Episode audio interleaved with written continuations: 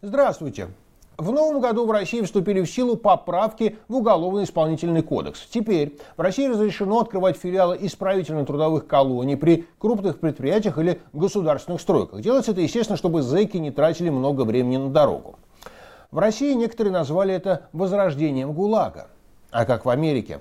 В Америке более двух миллионов заключенных, отбывающих наказание за различные преступления. Многие из них работают. Существуют специальные государственные структуры, продающие труд заключенных различным коммерческим фирмам. С одной стороны, в честном труде нет ничего плохого. Однако многие правозащитные организации называют созданную в США систему рабским трудом, а недовольные заключенные периодически устраивают забастовки.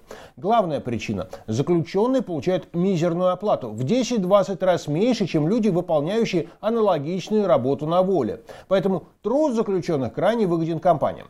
Тем не менее, подобный труд законен, потому что 13-я поправка Конституции США запрещает рабство и подневольную работу за одним исключением, если только они не являются наказанием за преступление. Американские СМИ регулярно публикуют списки компаний, среди них есть и гиганты мирового бизнеса, которые используют труд американских зэков. Сочувствующих призывают бойкотировать эти компании или иным образом оказывать на них воздействие.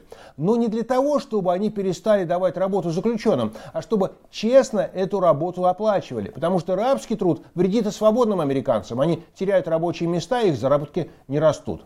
В России на это внимание не обращают. Такие дела.